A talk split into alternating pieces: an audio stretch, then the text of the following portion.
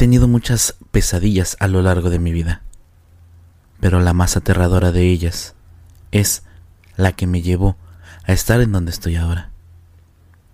La que me llevó a estar gritando como loco, pidiendo ayuda, sin que nadie me preste atención. Me sucedió cuando estaba despierto y a plena luz del día.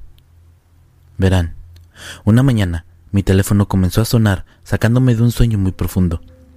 Abruptamente respondí, aún estando somnoliento, y escuché la voz de un hombre que dijo ser policía y estar trabajando en un caso de suicidio. Señor Medina, ¿es usted Ricardo Medina?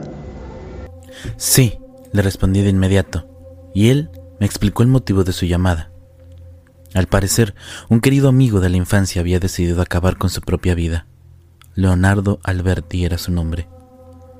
Él era un chico de ascendencia italiana, a quien conocía desde la escuela primaria.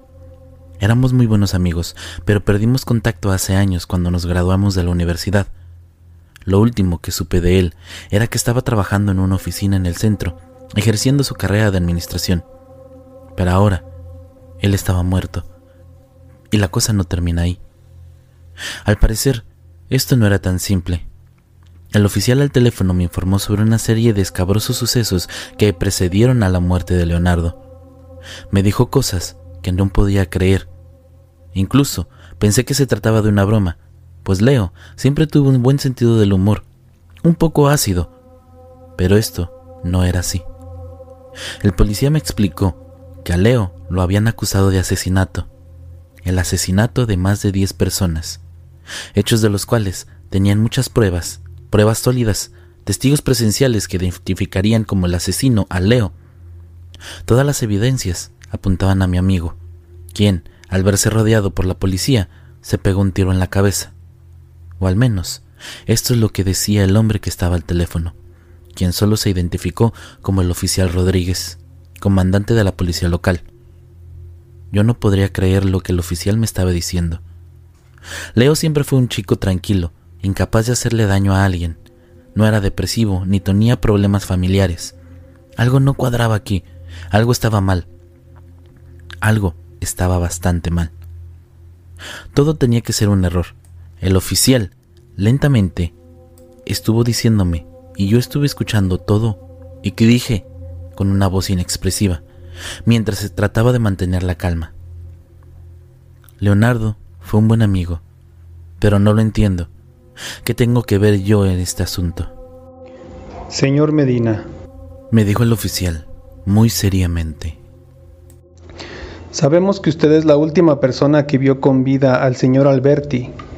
Tenemos pruebas de que usted estuvo en el departamento del hoyo oxiso la noche de ayer, justo en el momento de su muerte, y queremos hacerle algunas preguntas. Solté una leve carcajada nerviosa. Al escuchar estas palabras del oficial, contesté. Esto debe ser un error. Hace años que no tengo contacto alguno con Leonardo. Anoche estuve aquí en mi casa durmiendo. Lo que usted me dice es simplemente imposible. Imposible y ridículo, con todo respeto. Hubo un momento de silencio. Y luego el oficial volvió a hablar. Señor Medina, no estamos acusándolo de nada. Solo queremos hacerle unas preguntas. Preséntese hoy a las 6 de la tarde en la jefatura de policía para rendir su declaración. Debo advertirle que de no asistir, me veré obligado a emitir una orden de arresto en su contra. ¿Ha entendido?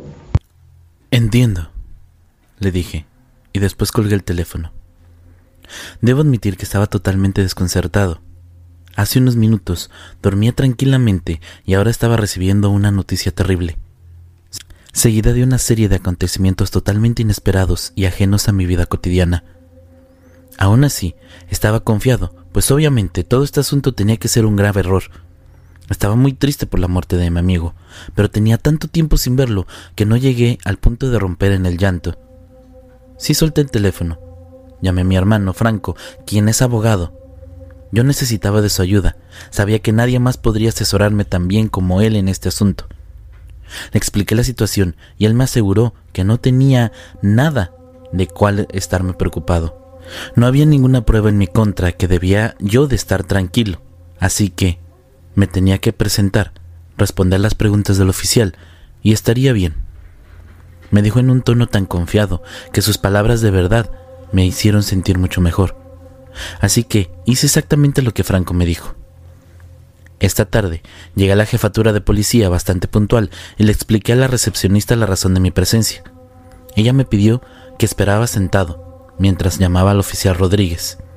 Así que me senté en las heladas sillas del vestíbulo mientras veía con mucha concentración la forma que se entrelazaban los ladrillos de la pared, esperando a que todo esto terminara y poder regresar a mi casa, asistir al funeral de Leo y seguir con mi vida normal.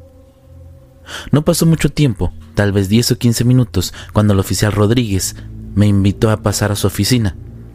Se trataba de un hombre alto y robusto, entre 45 y 50 años, y su sola presencia era tan imponente que incluso parecía uno de esos típicos policías malos de los que salen en las películas y series policíacas.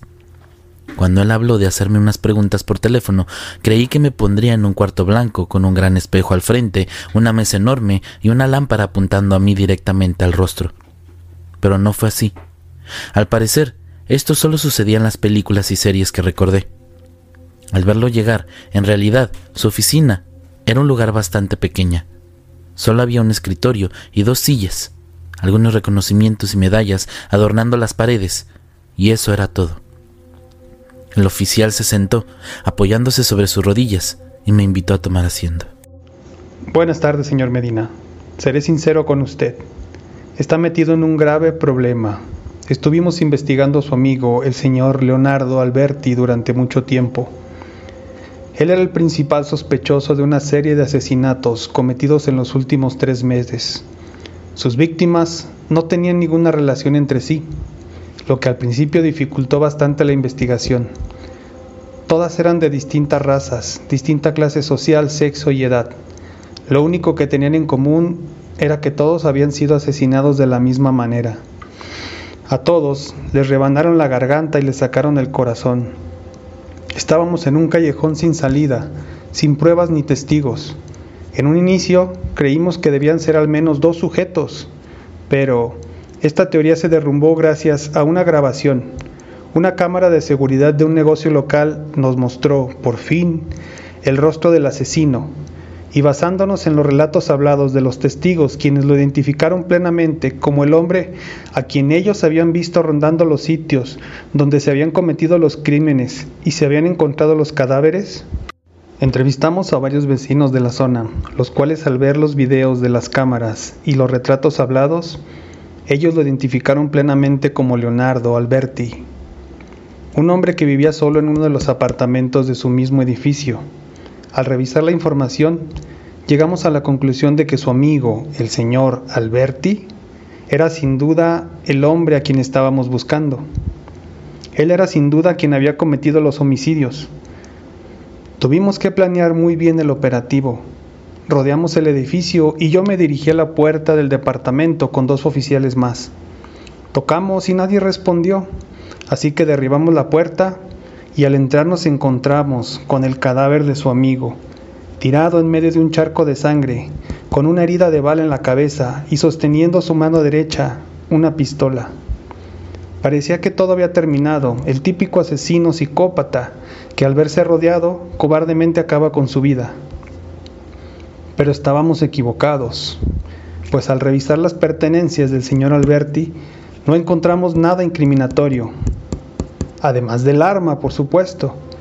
Las víctimas habían sido asesinadas con un objeto punzocortante y no encontramos ninguno. Además, estaba el cadáver de su amigo.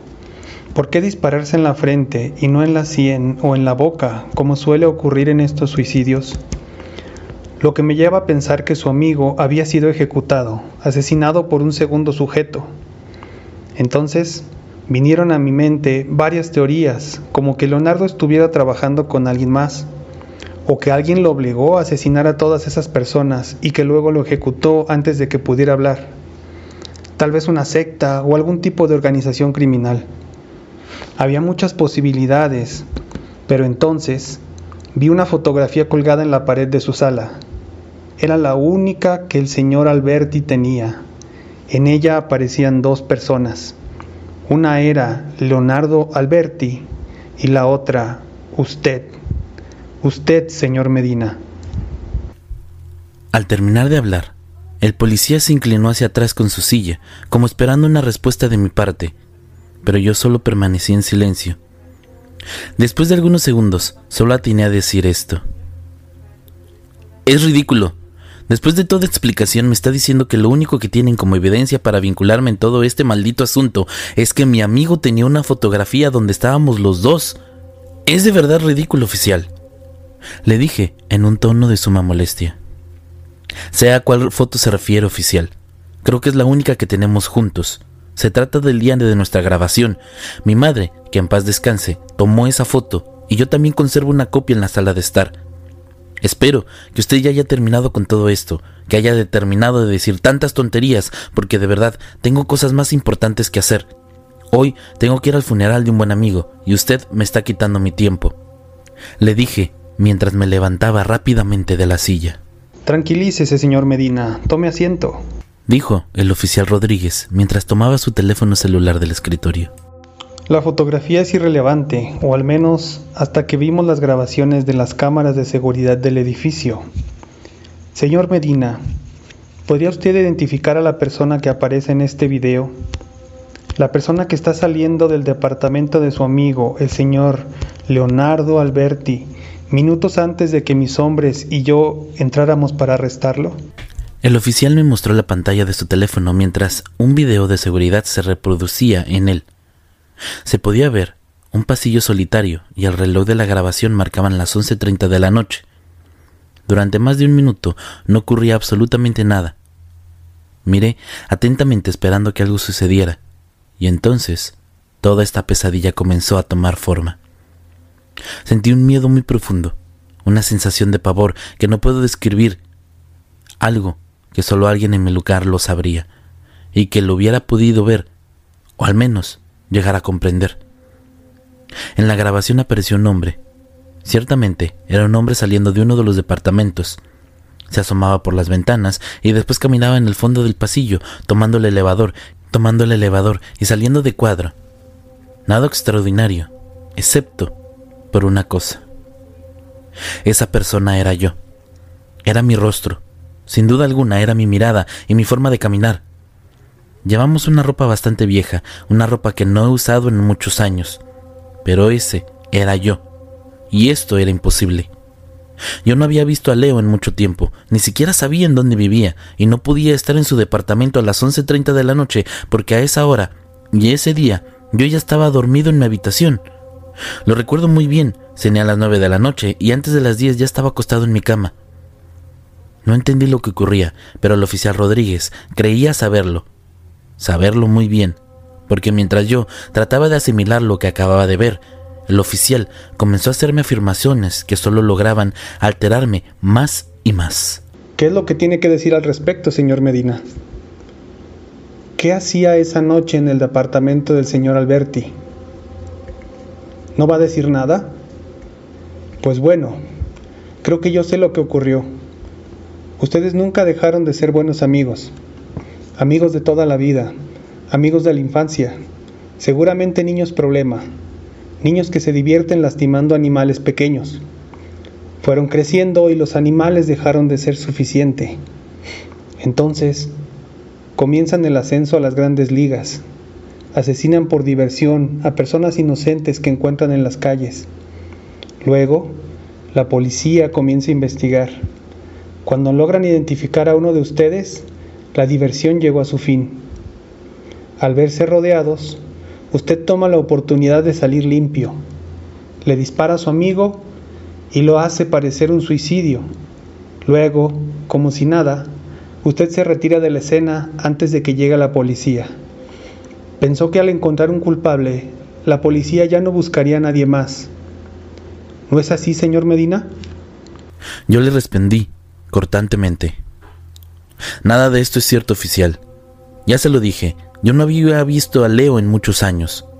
La persona de la grabación ciertamente se parece a mí, pero no puedo ser yo. Yo estaba dormido en mi casa a esa hora, se lo puedo asegurar. El oficial Rodríguez permaneció en silencio y me miró fijamente con suma desconfianza. Bien, parece que quiere hacerlo del modo difícil. Aún tenemos que determinar si su rostro coincide con el de la grabación, que por desgracia es de baja calidad. Así que por ahora, señor Medina, podrá irse y tendrá tiempo para conseguir un buen abogado. Señor Medina, le advierto que lo tendré vigilado y en cuanto tenga las pruebas iré por usted. No trate de salir de la ciudad porque en ese momento estará en nuestra custodia. Puede irse, pero quiero que sepa algo. Ya lo tenemos. Ya lo hemos atrapado. Solo es cuestión de tiempo. El resto del día no hice nada más que pensar en todo esto. Me di un baño. Me vestí para el funeral de Leo. En la funeraria pude ver su cuerpo dentro de este ataúd, tan tranquilo como si estuviese durmiendo y sin poder creer aún en todo lo que se decía de él. Pensaba en aquellos momentos cuando éramos niños y hablábamos del futuro, de cómo serían nuestras vidas. Seríamos estrellas de rock o famosos actores. Nos pasaríamos con supermodelos y viviríamos en Europa. En fin, cosas de niños. Pero al verlo ahí, tendido en su ataúd, tan quieto, tan pálido, tan muerto, entonces no pude evitar llorar. Él era mi amigo, un amigo de verdad. Si en los últimos años apenas lo saludé, tal vez un par de veces o dos, estábamos tan ocupados con nuestras vidas pero aún así sabíamos que nuestra amistad era verdadera. Así que no importaba si no nos veíamos, si sabíamos que algún día nos encontraríamos de nuevo. Podríamos conversar ambos como si nada de esto hubiese pasado, ni un solo día después de la graduación. Entonces comencé a pensar en la vida, como lo hacía cuando era un niño, pero ahora la perspectiva era muy distinta. No entendía el propósito de vivir me preguntaba una y otra vez, ¿qué demonios es la vida? La vida es aquello que pasa mientras estás ocupado haciendo otros planes, al menos, esto decía John Lennon. Gran músico, por cierto. Tuvo una vida corta, pero no pensaba mientras yo trabajaba. La madre de Leo, quien estaba inconsolable, al igual que su padre, yo hablaba con ellos, traté de reconfortarlos, y después hablé con varios amigos de la preparatoria y la universidad personas que no había visto en años. Hablamos de lo triste que era que solo cuando algo trágico sucede, las personas se reúnen para convivir y conversar, ya que todos estamos siempre ocupados, y nunca nadie tiene tiempo para algo más. Después del funeral fui a mi casa para dormir un poco. Estaba realmente exhausto. Había sido un día muy largo, así que caí en la cama, aún vestido con el incómodo smoking negro que llevaba puesto. El sueño era tan pesado que ni siquiera me importó la incomodidad y me quedé dormido. En pocos segundos desperté, muy temprano, con el sonido de mi alarma. Encendí la televisión y me preparé un café mientras trataba de buscar ropa decente para ir al entierro de mi amigo. Cuando la conductora del noticiero matutino estaba diciendo que alguien había sido asesinado ayer por la noche y la policía ya trabajaba en el caso. Yo me acerqué a la pantalla Subió el volumen y decía, los dos cadáveres encontrados fueron identificados como Fredo y Lucia Alberti, una pareja de pensionados de origen italiano y padres de Leonardo Alberti, el joven que, como le informamos el día de ayer, fue encontrado también muerto apenas una noche atrás. La policía sigue con el caso muy de cerca. A continuación, les presentamos una breve entrevista que se hizo con el comandante de la policía local, el oficial Fernando Rodríguez, quien emitió las siguientes declaraciones. Creemos saber quién es el responsable, pero necesitamos algunas pruebas más. El principal sospechoso ha sido identificado como Ricardo Medina, quien es un amigo de la familia Alberti desde hace muchos años, pero aún no podemos aprenderlo, ya que nos falta conseguir pruebas concretas. El hombre permanece en calidad de sospechoso y no podemos dar más información de momento. Un gran escalofrío recorrió mi cuerpo al escuchar esas palabras. Esto se había salido de control. Ahora yo me había convertido en el principal sospechoso de asesinato de los que ni siquiera tenía conocimientos unos días atrás. El asesinato personas que nunca había conocido. El asesinato de mi mejor amigo y de sus padres. Apenas apagué el televisor y el teléfono comenzó a sonar. Respondí de inmediato. Se trataba de mi hermano Franco. Acababa de ver las noticias y quería saber si todo estaba bien. Le conté lo que el oficial Rodríguez me había dicho el día anterior y la misteriosa grabación que me había mostrado. Franco no podía creerlo. Me explicó que era una prueba el video, pero puede ser alterada. Me aconsejó quedarme en mi casa el resto del día sin hablar con nadie. Él estaba fuera de la ciudad, pero regresaría en cuanto pudiera para ayudarme con todo esto así que le hice caso. El resto del día estuve solo en mi hogar. Todo esto era una maldita locura. Nada tenía sentido, pero confiaba en la justicia, pues estaba seguro de que yo no había hecho nada malo, o si ya ni siquiera sabía qué pensar. Después de un día de total desperdicio en el que no hice nada productivo, seguía preguntándome qué demonios estaba pasando. Si acaso yo también estaba en peligro de quien fuera que estuviera haciendo todo esto. Cerré muy bien las puertas, incluso con candado. Me dispuse a ver televisión hasta que en algún momento me quedé dormido. El sonido de alguien tocando repentinamente a mi puerta me despertó. Asustado, fui a ver de quién se trataba por la ventana. Había tres oficiales frente a mi puerta y dos patrullas estacionadas en la acera, además de un montón de vecinos curiosos y medios de comunicación. Y seguro, fui a abrir la puerta Saludé a los dos oficiales mientras los múltiples flasheos de las cámaras que se llenaban sin darme tiempo de entender qué estaba sucediendo.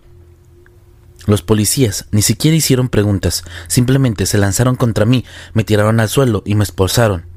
Uno de ellos me puso un pie sobre mi cabeza y el otro me escupió en la cara. Señor Ricardo Medina, queda usted arrestado por el asesinato de más de 10 personas, incluidos Leonardo Fredo y Lucía Alberti. Así como el oficial Fernando Rodríguez, tiene derecho a permanecer callado y también a una llamada. Acercándose a mi oído, el oficial me susurró algo. Aquí entre nosotros, señor Medina. Usted me da asco asesinó al comandante de la policía y todos en el departamento queremos darle la bienvenida. Así que camina y sonríe para las cámaras. Después de esto, los oficiales bruscamente me levantaron y me llevaron hasta una de las patrullas mientras los medios tomaban fotos y trataban de entrevistarme, hablando todo al mismo tiempo, corriendo detrás de mí como malditos parásitos, hambrientos, yo solo incliné la cabeza, entré al vehículo mientras veía por la ventana de la patrulla. Trataba de entender todo lo que acababa de suceder, pero fue inútil intentarlo. Simplemente nada tenía sentido. Todo esto parecía un mal chiste, una pesadilla inverosímil de la cual quería despertar de inmediato. Lamentablemente, esto no era una pesadilla. Era tan real como el miedo y la confusión que experimentaba tan real como el sol que se deslumbra, mis ojos aún somnolientos. Llegamos al departamento de policía. Ahí de nuevo estaba la prensa, como si hubiesen teletransportado desde mi casa, y todos tenían las cámaras. De nuevo esas malditas cámaras. Los micrófonos también me abrumaban, pidiéndome, o más bien exigiéndome respuestas que yo no podía dar. Después de todo, en esta situación yo era el más confundido. Al parecer, siempre era el último en enterarme de todo. Caminé con la cabeza agachada. Ya en el edificio me tomaron fotografías para el archivo policiaco. Me tomaron muestras sanguíneas y me hicieron impregnar mis dedos en tinta y posteriormente en una laminilla de laboratorio para tomar mis huellas digitales. Me hicieron firmar algunos papeles y unas horas después los policías que me custodiaban me llevaron a una habitación. Esta vez sí era como yo la pensaba. Era un cuarto blanco, con una mesa en el centro y un gran espejo frente a mí. Me hicieron tomar asiento y esperar a quien vendría a realizarme un interrogatorio. Los oficiales salieron del lugar, no sin antes recordarme lo mucho que deseaban darme una paliza. Entonces, Esperé por unos minutos. He visto mucho. Sabía que me estaban observando del otro lado. Esperaban ver mi comportamiento y saber si yo era culpable, aunque ellos parecían ya muy seguros que lo era. Mi hermano aún no estaba en la ciudad, y no era muy probable de que llegara a tiempo para ayudarme antes de que la situación empeorara. De pronto, la puerta de la habitación se abrió, y bien custodiada por dos policías, una bella mujer, de unos 25 años, bien vestida y con maquillaje discreto. Ella era verdaderamente hermosa, alguien a quien hubiese gustado mucho conocer, claro, en otras circunstancias. Se sentó frente a mí y se presentó. Buenos días, señor Medina. Soy la doctora Linda García, psiquiatra, criminóloga, encargada de su evaluación mental. Le haré una serie de preguntas y necesito que me respondas tranquilamente y solo con la verdad. Si se trata de algo que le cueste trabajo recordar, puede tomarse su tiempo, ¿entendido? Yo solo asentí con la cabeza, y entonces comenzó a hacerme las mismas preguntas que el difunto oficial Rodríguez. Se había estado con Leo la noche del suicidio, desde cuándo lo conocía, etcétera, etcétera. Yo le respondí con la verdad, que no había visto a Leo en años, que todo era una gran confusión, que nunca dañaría a nadie, mucho menos a mi mejor amigo o a su familia, incluso a un oficial de policía. Pero ella no parecía nada convencida de mis palabras. Le pidió a los oficiales que se acercaran al televisor que estaba en la esquina de la habitación. Ella me mostró de nuevo el video de seguridad del edificio de Leo, ese donde aparece un tipo idéntico a mí saliendo de su departamento. ¿Reconoce usted a esta persona, señor Medina? Me preguntó. No, señorita, no sé quién es. Sé que es difícil de creer. Este tipo se parece mucho a mí, mas no soy yo, se lo puedo asegurar. A esa hora yo me encontraba dormido en mi casa. Ya se lo dije, yo no había visto a Leo en años. Tranquilícese, señor Medina. Pasemos a otro asunto. ¿Dónde estaba usted la noche siguiente al suicidio de su amigo Leo? La noche que sus padres fueron asesinados. Me encontraba en mi casa, Durmiendo, señorita. Estaba durmiendo en mi casa. Me quedé dormido alrededor de las 10 o las 11 de la noche. ¿Está usted seguro, señor Medina? En la escena encontramos el arma homicida, un cuchillo de cocina propiedad de la familia Alberti. En él encontramos huellas digitales que coinciden con las suyas. ¿Qué tiene de qué decir sobre esto? Que no tiene sentido. Ya se lo dije, yo estaba dormido, ni siquiera sabía dónde vivían los señores Alberti, ni siquiera sabía dónde vivía Leo. Sin decir una palabra, la doctora puso un video más en el televisor. De nuevo, una grabación de las cámaras de seguridad. Pero esta vez, del departamento de policía, más específicamente. Estábamos viendo el estacionamiento, donde veía el oficial Rodríguez acercarse a su vehículo, mientras se dirigía a su coche para irse a su hogar. Rodríguez, repentinamente, vio una figura que emergía entre las sombras, y con rapidez lo tomó de los hombros y le rebanó el cuello. La sangre brotaba. El oficial yacía en el suelo. El asesino entonces comenzaba a cortar el pecho del oficial con su cuchillo, aparentemente sacándole el corazón, para después ingerirlo, comiéndoselo como un animal. Finalmente, la figura salió perdiéndose de nuevo entre la oscuridad. Después de verlo, me quedé inmóvil y sin habla. Sentí como el aire se me escapaba de mis pulmones y un zumbido aturdía mis oídos. El asesino era yo. Era el mismo tipo de la otra grabación. Era claramente yo, quien cortaba el cuello del policía y después salía corriendo. Pero nada de esto tenía sentido. Sentí que estaba volviéndome loco. Me quedé en silencio, casi cinco minutos, hasta que la doctora volvió a hablar. ¿Qué puede decirme sobre esta grabación, señor Medina? Que soy yo. Ese soy yo, señorita. Ese hombre soy yo. Pero no puede ser. ¿Por qué soy yo, doctora? No sé qué está pasando. Por favor, ayúdeme. Por favor, ayúdeme. No lo puedo creer. Ese soy yo. No hay otra explicación. Necesito ayuda, pero no lo entiendo. Si realmente soy yo el culpable, no quiero lastimar a nadie más. Por favor, ayúdeme. por favor. A partir de este momento, no recuerdo más. Creo que entré en terción nerviosa. Pero, para cuando me di cuenta, estaba encerrado en una celda, esperando a ser enjuiciado. Me entregaron unos papeles donde debía firmar de enterado. En ellos decía que yo sufría un problema, una especie de sonambulismo raro, un trastorno que me hacía hacer cosas mientras yo dormía. Al parecer, este había sido el diagnóstico de la doctora García. Yo no me daba cuenta de mis acciones, ni recordaba haber hecho nada. Solo esto mientras dormía. Al leer todo, entré en una profunda depresión y sentí como un maldito monstruo psicópata. No, no puede ni siquiera recordar esas terribles acciones. Y entonces, por fin creí entenderlo. Yo había asesinado a todas estas personas, también a Leo, a sus padres y al oficial Rodríguez. Lo había hecho yo mientras estaba dormido, solamente yo y con mis propias manos. Sea como fuese, yo no debía salir libre, no importaba si no podía recordarlo. Definitivamente yo era un peligro para la sociedad, para mis seres queridos, incluso para mí mismo. Así que durante el juicio me declaré culpable de todos los cargos y me declararon mentalmente incompetente, confinándome hacia un hospital psiquiátrico por el resto de mi vida. Mi hermano, que era mi única familia, estaba totalmente destrozado.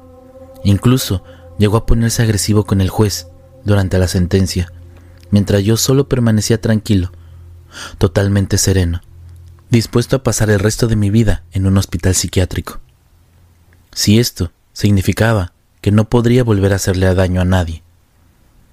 Nadie más. En mi celda estaba tranquilo, pues todavía había terminado. Fue increíble, como en menos de una semana, en solo un par de días, y con una simple llamada telefónica, mi vida se había ido al carajo. En mi celda, todo era silencio. Solo llevaba una noche ahí. Me habían medicado tanto que me quedé dormido más de 15 horas. Los médicos no reportaron ningún comportamiento extraño, así que realmente me sentía tranquilo. En la pared de mi celda solo tenía una vieja fotografía la única pertenencia con la que me habían dejado quedarme. Iba a elegir la fotografía de Leo y yo el día de nuestra graduación, la misma que estaba en la sala de su casa el día que... bueno, cuando empezó todo esto. Pero eso solo me atormentaba más. Así que elegí una fotografía donde estábamos mi hermano Franco y yo, el último día que fuimos de pesca. Ese fue el gran recuerdo, un momento que quedará siempre en mi memoria. Ver esa imagen me hace sentir muy bien. Ver cómo los dos éramos tan felices, pasando tiempo juntos, realmente me llenaba de alegría. Sabía que mi hermano en este momento no le estaba pasando bien, pues ahora se había quedado solo. Su único hermano estaba en un hospital psiquiátrico, acusado de un grande número de asesinatos, pero me hacía feliz saber que él está más seguro lejos de mí. Y mientras me perdí en todos estos pensamientos, escuché unos pasos en el corredor. De pronto, un hombre se detuvo frente a las rejas de mis celdas y saludó con una voz familiar. Hola, dijo él, y levanté la mirada. Supe de nuevo que algo extraño estaba sucediendo, pues el hombre que estaba parado frente a mí era yo. Era mi cara, era mi cuerpo, incluso era mi voz. Era yo, pero con una pequeña diferencia. Sus ojos eran completamente negros y profundos. Su sola presencia infundía un miedo terrible, una creciente sensación de peligro. No, no puede ser. Tú no eres real. Eres una creación de mi mente. Vete de aquí. Le gritaba con todas mis fuerzas. Y él, muy tranquilo, respondió. Oh, sí, soy muy real. Me dijo, solo vine a visitarte y a despedirme de ti. Sabes, tu amigo Leonardo gritaba casi igual que tú. Pongo que tenían mucho en común. Cuando la policía rodeó su casa, él dejó de ser mi útil. Así que tuvo que irse y ahora que tú estás aquí, encerrado en lo más recondito de este hospital prisión, ya no me sirves más. Podría matarte ahora mismo y hacerlo parecer suicidio, pero tú no representas ya ningún peligro para mí. Después de todo, nadie le creería a un loco. Así que mi querido amigo, que tengas una buena vida. De verdad me divertí mucho contigo. Y con tu amigo Leo, pero ahora necesito un compañero de juego para mí. La diversión no termina nunca. El sujeto volteó lentamente hacia la pared de mi celda, justo donde se encontraba la fotografía de mi hermano Franco, y yo aterrado le grité. Le pregunté qué estaba pasando, que qué pensaba hacer, y él solo me dijo, Creo que visitaré a tu querido hermano. Seguro él va a querer vengarse del juez que te condenó, ¿no es así? Y al final tal vez puedan reunirse de nuevo los dos hermanos psicópatas y asesinos. Tal vez puedan compartir una celda familiar. Diciendo esto, el sujeto mostró una enorme sonrisa burlona mientras su cara se deformaba. Poco a poco, cambiando sus facciones e incluso su cuerpo, su estatura y su cabello. Ahora, ese sujeto ya no se parecía más a mí. Ahora, era idéntico a mi hermano Franco. Tranquilamente comenzó a silbar una alegre melodía y caminó por el corredor hasta la salida, mientras yo me desgarraba la garganta gritando por ayuda, tratando de contarle a alguien lo que acababa de suceder. Tenía que avisarle incluso a mi hermano, Tenía que decírselo a la policía. Y vaya que traté de hacerlo. La verdad, traté, pero nadie me cree. Sigo gritando y gritando y pidiendo ayuda. Todo el tiempo diciendo que quien está asesinando a la gente no soy yo, no fue mi amigo Leo, tampoco es mi hermano Franco.